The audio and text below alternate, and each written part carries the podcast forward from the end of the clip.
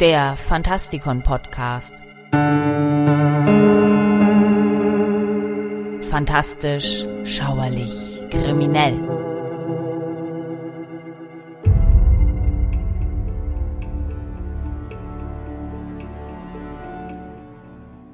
Gleich zu Beginn müssen wir zunächst über eine übersetzungstechnische Definition sprechen. Schauerliteratur meint hier Gothic Fiction. Das ist, wie so oft, kein adäquater Ersatz, soll uns aber hier vorerst genügen. Damit begrüße ich euch zu einer weiteren Ausgabe des einzigen Podcasts seiner Art. Was genau ist Schauerliteratur? Und auch hier stellen wir fest, dass es keine konkrete Definition gibt, ob wir das Genre nun Gothic nennen oder nicht. Aber es gibt einige Elemente, die Schauergeschichten tendenziell gemeinsam haben – aber nicht alle Schauermeeren, ob nun als Literatur oder als Film, enthalten alle diese Elemente. Es verhält sich etwa so wie bei dem Wort postmodern. Es ist ein unglaublich schwer fassbarer Begriff, der sich einer strengen Definition und Kategorisierung entzieht und oft mehrere Dinge auf einmal bedeuten kann. In der Schauerliteratur geht es weniger darum, welche Art von Handlung, Setting oder Figuren enthalten sind, sondern mehr um das Gefühl, das davon hervorgerufen wird. Wir verbinden die Schauerliteratur mit alten Burgen und Geistern, weil dies beliebte Elemente innerhalb des Genres sind. Aber Autoren wie Mary Shelley, H.P. Lovecraft und Robert Louis Stevenson schrieben Schauergeschichten, die ohne diese Elemente auskamen. Untersuchen wir doch einfach die Tropen, die das verbinden, was wir unter Gothic Fiction verstehen. Es war im 18. Jahrhundert, als sich der Roman als neue literarische Form entwickelte, der aus einer Langform fiktionaler Prosa bestand. Dazu sei gleich vermerkt, dass es sehr wohl heftige Diskussionen darüber gibt, was als der erste Roman zu gelten hat und wie man ihn definiert. Während einige Literaturwissenschaftler ihn am 18. Jahrhundert festmachen, sind einige andere davon überzeugt, dass er wesentlich älter ist, auch wenn er da noch nicht als Roman bezeichnet wurde. Das soll hier nicht unser Punkt sein. Wichtig ist, dass der Buchdruck es ermöglicht hat, Bücher zugänglicher zu machen, was für die damaligen Verhältnisse bedeutete, dass Literatur nicht mehr nur einem Club der Oberschicht zur Unterhaltung zur Verfügung stand. Eine zweite Sache, auf die hingewiesen werden muss, ist das, was als Rückschritt von der neoklassischen Bewegung zu erkennen ist, die Logik und Vernunft über Emotionen stellte. Dies führt uns zum sentimentalen Roman, bei dem es sich um Werke handelte, die eine emotionale Reaktion des Lesers hervorrufen sollten, im Gegensatz zu Geschichten, die nur die Wirkung einer Geschichte betonten. Der Roman sollte eine Erfahrung sein, nicht nur eine Erzählung. Ich möchte anmerken, dass der sentimentale Roman zwar die Emotion betonte, dies aber auf realistische Weise tat, indem er den Alltag erkundete und oft als Lehrstück über die Gesellschaft oder das Verhalten in ihr, besonders an Frauen adressiert, galt. Die Gotik selbst entstand als ein Stil der mittelalterlichen Architektur, der in Frankreich zwischen dem 12. und 16. Jahrhundert seine Blüte erreichte. Erst in der Renaissance wurde der Begriff allerdings auch allgemein verwendet. Die gotische Architektur, die in großen Kathedralen und Kirchen ihren eigentlichen Stil entwickelte, weckte natürlich die Emotionen. Ein Gefühl der Größe, des Erhabenen. Etwas, das Ehrfurcht und gleichzeitig Furcht erregt. Dieser Stil hat dann allmählich nachgelassen, wurde aber kurz darauf, während der gotischen Renaissance des 18. Jahrhunderts, wiederbelebt. Seine Popularität wuchs im Laufe des 19. Jahrhunderts rapide an und fand seinen Schauplatz in vielen großen Romanen des 17. und 18. Jahrhunderts. Die Goten waren ein germanischer Stamm, der das römische Reich jahrhundertelang bekämpfte und eine große Rolle bei der Gestaltung des mittelalterlichen Europas und der englischen Sprache, wie wir sie kennen, spielte. Man könnte annehmen, dass die gotische Architektur von diesen Leuten stammt, aber das ist ein Irrtum. In der Renaissance begannen die Menschen, griechisch-römische Architektur wiederzuentdecken und sie nannten sie gotisch, nicht weil das die Gebäude der Goten waren, sondern weil sie die Bauweise des besagten Stammes für barbarisch hielten. Der Name blieb hängen. Während dieser Zeit trat Horace Walpole auf den Plan. Walpole fand den modernen Roman zu eng gestrickt für die Fantasie, aber die alten Romanzen des Mittelalters wiederum als zu unglaubwürdig. Mein Roman war ein Versuch, die beiden Arten der Romantik, die alte und die moderne, zu verbinden. In der ersten war alles Fantasie und Unwahrscheinlichkeit, in der zweiten ist die Natur immer dazu bestimmt, mit Erfolg kopiert zu werden und manchmal auch kopiert worden. Der Erfindungsreichtum hat nicht nachgelassen, aber die großen Ressourcen der Fantasie wurden durch eine strenge Einhaltung des Alltagslebens verdorben. So Walpole aus dem Vorwort zur zweiten Ausgabe von Das Schloss von Otranto. So sah Walpole die mittelalterliche Literatur insofern als großartig an, als sie der Fantasie die Freiheit gab, sich Monster und mythologische Kreaturen vorzustellen. Aber der Leser war so weit von den Geschehnissen entfernt, dass er das erhöhte Gefühl nicht auf die gleiche Weise bekam wie von einem modernen Roman. Während der moderne Roman jedoch ein angenehmes Gefühl hervorrief, war er auf den Alltag beschränkt und behinderte die Vorstellungskraft.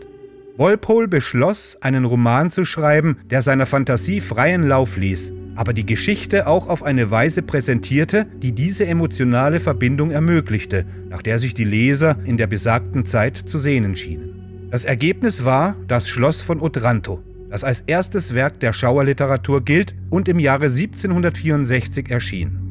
Die erste Ausgabe von Otranto ließ die Leser glauben, dass es sich um ein gefundenes Manuskript aus der fernen Vergangenheit handelte und dass Walpole nicht der Autor, sondern der Übersetzer des Manuskripts war. Das war auch zu dieser Zeit nichts Neues. Sentimentale Romane verwendeten diese Methode oft, um den Leser tiefer eintauchen zu lassen, indem man sie glauben ließ, dass die Geschichte auf Tatsachen beruhte zum Beispiel ein Briefroman, der als Sammlung echter Briefe präsentiert wurde. Aber die kritische Akzeptanz gegenüber Otranto änderte sich, als Walpole in der zweiten Auflage erwähnte, dass er der Autor sei. Diese zweite Ausgabe wurde mit dem Untertitel A Gothic Story versehen. Interessant ist, dass Walpole ein verfallenes Haus gekauft und mit Merkmalen, die von der gotischen Architektur des Mittelalters inspiriert sind, mit Türmen und aufwendigen Entwürfen wieder aufgebaut hat. Sein Entwurf von Strawberry Hill House inspirierte andere, das Gleiche für ihr eigenes Zuhause zu tun. In dieser Zeit erleben wir also eine Art Wiederbelebung der gotischen Architektur. Hier wird klar, warum Schauerliteratur eindeutig zu kurz greift. Walpoles Faszination für gotische Architektur beeinflusste seinen Roman und die Untertitelung als Gothic Story. Es ist auch nicht verwunderlich, dass Walpoles Otranto eine Burg und ein mittelalterliches Ambiente bietet. Otranto diente als Ausgangspunkt all jener Elemente, die in späteren Romanen dieses Genres verstärkt vorhanden sein würden. Das vielleicht grundlegendste Merkmal des neuen literarischen Stils ist die symbolische Bildsprache. In Walpoles Roman ist die Architektur des Schlosses selbst ein mächtiges gotisches Ikonenbild, das wir seitdem immer wieder gesehen haben. Auf Isabellas Flucht vor Manfred werden dem Leser die strukturellen Bestandteile des Schlosses veranschaulicht, während sie durch die verschiedenen Abschnitte und Gänge des Schlosses flieht. Das Schloss wird beschrieben als eine große Galerie mit einer labyrinthischen Struktur, mit Kammern, geheimen Falltüren und unterirdischen Pforten. Die wichtigste Rolle der Burg besteht jedoch darin, dass sie der Schauplatz übernatürlicher Ereignisse ist, die während der gesamten Erzählung präsent sind. Gegen Ende des 18. Jahrhunderts folgten Anne Radcliffes Das Geheimnis von Udolpho und Matthew Lewis Der Mönch. Beide sind in großen Gebäuden, eine Burg und eine Kirche untergebracht und behandeln Themen der Religion, des Übernatürlichen und der Gefangenschaft. 1816 wurde John Polydoris der Vampir geboren, die erste Vampirgeschichte, die auf Englisch geschrieben wurde. Im selben Jahr veröffentlichte Mary Shelley Frankenstein oder der moderne Prometheus, der, ähnlich wie die Vampirfigur, den makaberen Schrecken der Auferweckung der Toten mitbrachte. Diese bahnbrechende Geschichte betonte jedoch die Rolle der Wissenschaft und die Gefahren, die sich ergeben, wenn der Mensch Gott spielt. Man kann natürlich auch sagen, dass es sich hier um eine Verschmelzung von Schauerliteratur und Science Fiction handelt. 1840 erschienen die Kurzgeschichten Tales of the Grotesque and Arabesque von Edgar Allan Poe. Sie zeigen nicht nur viele der oben genannten traditionellen Themen der Schauerliteratur, sondern auch psychologische Schrecken, den Schrecken der Seele. In der Mitte des Jahrhunderts entstand die weibliche Variante der Gothic Novel mit dem Roman Sturmhöhe von Emily Bröntje. Der Roman zeigte, wie Frauen oft in einem häuslichen Umfeld gefangen sind und von Männern dominiert werden. Natürlich wurde das Buch gefeiert und gleichzeitig verabscheut. Den nächsten Höhepunkt verzeichnen wir 1871 mit Joseph Sheridan Le Fanus Carmilla. Obwohl sich Carmilla von Coleridge unvollendeten Gedicht Christabel beeinflusst zeigt, war die Geschichte selbst sehr einflussreich. Die Abweichung der weiblichen Sexualität war in diesem Roman, insbesondere nach viktorianischen Maßstäben, explizit und ebnete den Weg für den Vampir als sexuelle Metapher. Es sind jedoch vielleicht die letzten 30 Jahre des 19. Jahrhunderts, weithin als fin de siècle angesehen, in denen eine Reihe Edelsteine der Schauerliteratur zu finden sind. In dieser kurzen Zeitspanne haben wir plötzlich Robert Louis Stevensons Der seltsame Fall des Dr. Jekyll und Mr. Hyde, Vernon Lees Hauntings, Oscar Wildes Das Bildnis des Dorian Gray, Bram Stokers Dracula und viele Kurzgeschichten, die in viktorianischen Zeitschriften in serialisierter Form erschienen. Obwohl diese Geschichten heute weit verbreitet sind, erzeugten sie zum Zeitpunkt der Veröffentlichung einen ziemlichen Aufruhr und es ist nicht schwer zu verstehen, warum. Dies sind Romane, die die Wissenschaft der Religion vorzogen, das verdrängte Böse des Menschen auftauchen ließen und offene homosexuelle Wünsche darstellten. Die Schauerromantik beschäftigt sich also mit dem Tabu. Es war ein Genre, das durch das Übernatürliche, das Fantastische und das Fremde eine Diskussion über alles, was bis dahin unterdrückt wurde, ermöglichte. Die Schauerliteratur ist über all die Zeit nie wirklich verschwunden, ob sie nun verlacht oder scharf kritisiert wurde. Ganz im Gegenteil hat sie einige gesellschaftliche Veränderungen einfach mitgemacht und zeigt ihre ungeheure Flexibilität. In den 1920er Jahren finden wir die produktiven Schriften von H.P. Lovecraft. Seine Ästhetik ist gotisch angehaucht, aber sein Thema und sein Schreibstil orientieren sich mehr an der Science Fiction. Wie wir jedoch bei Shelleys Frankenstein gesehen haben, passen diese beiden Genres nicht schlecht zusammen. In den 1940er Jahren kam es zu einer weiteren Verschmelzung von Genres durch Marvin Peaks epischer Trilogie, die im Schloss Gormengast angesiedelt ist. Eine wunderbar übertriebene barocke Welt, die Schauer- und Fantasy-Literatur durchdringt. Das Werk ist bekannt dafür, dass es großen Einfluss auf so produktive Schriftsteller wie Michael Moorcock und Neil Gaiman hatte. Als nächstes auf unserer Liste steht Shirley Jacksons Spuk in Hill House. Wie viele von Poes Kurzgeschichten und Henry James Das Durchdrehen der Schraube ist Hill House streng genommen ein Psychothriller. Obwohl es sich um eine Spukhausgeschichte handelt, verwischt sie die Grenzen zwischen tatsächlichem Spuk und psychologischem Spuk. Dies ist ein weiblicher Exeget des gotischen Romans, der sich mit dem Verdrängten und der Auflösung von Grenzen zwischen dem Geist und allem Äußeren beschäftigt. Er folgt der amerikanisch-gotischen Tradition des Spukhauses, das sich zwangsläufig mit der weiblichen Angst vor Eingesperrtheit und Psychose auseinandersetzt. Eine weitere Variante der amerikanischen Gothic Haunted House Tradition ist dann durchaus eine der bekanntesten. Natürlich handelt es sich um Stephen Kings Shining. Selbstverständlich handelt es sich hierbei in erster Linie um klassischen Horror, aber King spielt hier mit vielen Tropen der Schauerliteratur, sodass dieser Roman zumindest an dieser Stelle erwähnt werden muss. Hauptsächlich spielt sich die Handlung im Overlook Hotel ab, einem abgelegenen Ort, an dem es viele verwinkelte Räume und Gänge gibt. Es treten Ereignisse auf, die nicht erklärt werden können.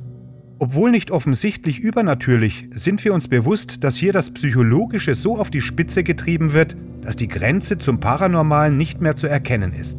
Nehmen wir als Beispiel die Heckenschnitttiere, die zum Leben erwachen. Wir haben es durchaus mit Geistern oder vielmehr mit Überresten der Vergangenheit zu tun, die auf einer Linie zwischen Leben und Tod schweben. Sogar Tony ist eine Manifestation von Dannys verdrängten Problemen, denen er sich nicht stellen will. Damit entsteht erneut die Rückkehr des Unterdrückten, jene Problemstellung, die es der Schauerliteratur erlaubt, sich mit Themen auseinanderzusetzen, die von der Gesellschaft oft als Tabu angesehen werden. Wahnsinn, Enttäuschung und unerklärliche Ereignisse drücken The Shining also zumindest in die Nähe der Gothic Novel, was auch für Kings Brennen muss Salem gilt. Die Vampirchroniken von Anne Rice, die zwischen den 70er Jahren und 2017 entstanden sind, sollten ebenfalls kurz erwähnt werden. Diese Romane sind weit entfernt vom traditionellen Vampir, der stets als reines Übel dargestellt wurde. Selbstbeobachtend, schuldbewusst und charismatisch ebnete das Vampirpaar Louis und Lestat den Weg für den grüblerischen, romantischen Vampir in der Populärkultur. Reis Serie war entscheidend, um das Interesse am Vampirmotiv wieder zu wecken und die Schauerliteratur einem neuen Publikum vorzustellen. Zusammengefasst lassen sich folgende Eigenschaften bemerken, die dem Genre ihren Stempel aufdrücken. Eine dunkle und drohende Atmosphäre. Unheimlichkeit bis zum tatsächlichen Horror. Geheimnisvolle und oft unerklärliche Ereignisse. Der überwiegende Teil spielt sich in einem isolierten, großen Haus, Schloss usw. So ab. Es gibt eine Prophezeiung oder einen Familienfluch. Omen, Vorzeichen oder Visionen. Religion, psychologische Traumata, eine Rückkehr des Verdrängten. Um die Dinge noch etwas komplizierter zu machen, gibt es auch hier verschiedene Subgenres. So gibt es neben der traditionellen Gothic Novel die American Gothic, die Southern Gothic, die Modern Gothic, die Postmodern Gothic und was man sich sonst noch vorstellen mag. Aber das ist ein anderes Thema. Mein Name ist Michael Percampus und ich hoffe, wir hören uns bald wieder. Gehabt euch wohl.